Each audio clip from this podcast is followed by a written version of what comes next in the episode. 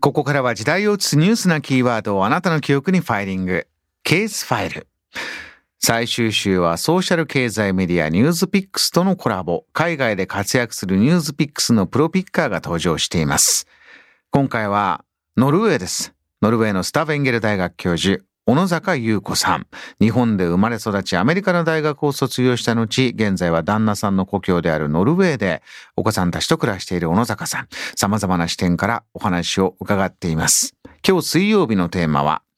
SDGs 達成度ランキング6位のノルウェーと17位の日本の格差について。それでは小野坂さん、よろしくお願いします。日本はまあランキングがノルウェーよりも低いわけなんですけれども、なぜ低いか、ノルウェーと日本のランキングの違いはどこから来ているのかっていうのを見ると、結局その社会的なところの方が大きいんですよね。男女平等性が達成されてないとか、貧困率が高いとか、格差が大きいとか、幸福感が薄いとか、そこで、えー日本はランキングを下げているので、もちろん環境問題はとても大事ですし、今、脱炭素とかいろいろ出てきてて、すごくいい流れとは思うんですけれども、それだけでは、えーサステナビリティは達成できないですよね。やはり他の面も見て、その自分たちの住む社会で、どんな貧困なり、平等なりが欠けているのかというのをちゃんと見て、それもやっていかないと、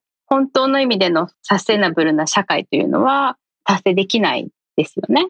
ノルウェーはノルディックモデルと呼ばれる幸福祉社会なんですけれど、それをどうやって回しているかというと、やはり高負担ですよね。高い金額の税金を払っていて、で、それでその幸福祉のシステムを回しているんですね。例えば、ノルウェーの消費税は25%なんですけれど、日本で10%どうだどうだって言っているのと比べると、ものすごく高いですよね、25%って。でもそれでもなんとかやっているのは、ノルウェーの人がやはり払った分の恩恵を受けているという実感があるからだと思うんですね。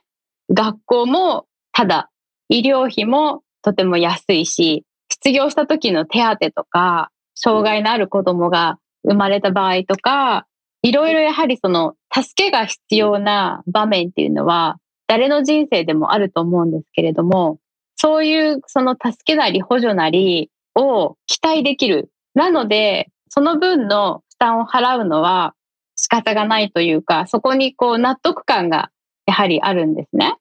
社会全体でそのリスクをこう補うと。で、そういう時にサポートするのは当然であるという社会的な合意があるので、自分も助けてもらってるし、また助けが必要な社会の他のメンバーを助けるのもまあ当然であると。そういう気持ちで回っているというか、こうお互い様な気持ちで回っているところがあるので、そこがやっぱり大きいかなと思いますね。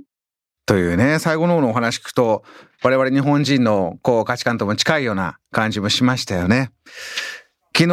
あの世界銀行が公表した経済的な権利をめぐる男女格差の調査というのがありますが、日本は190カ国地域のうちで、えー80位、昨年74位から順位を落としているということです。えーいろいろな国がこの男女格差の問題、改善に向けてやってる。日本はその取り組み、まだ進んでないのかなというお話もありました。さあ明日はコロナ禍のノルウェーについて詳しく伺います。以上、ケースファイルでした。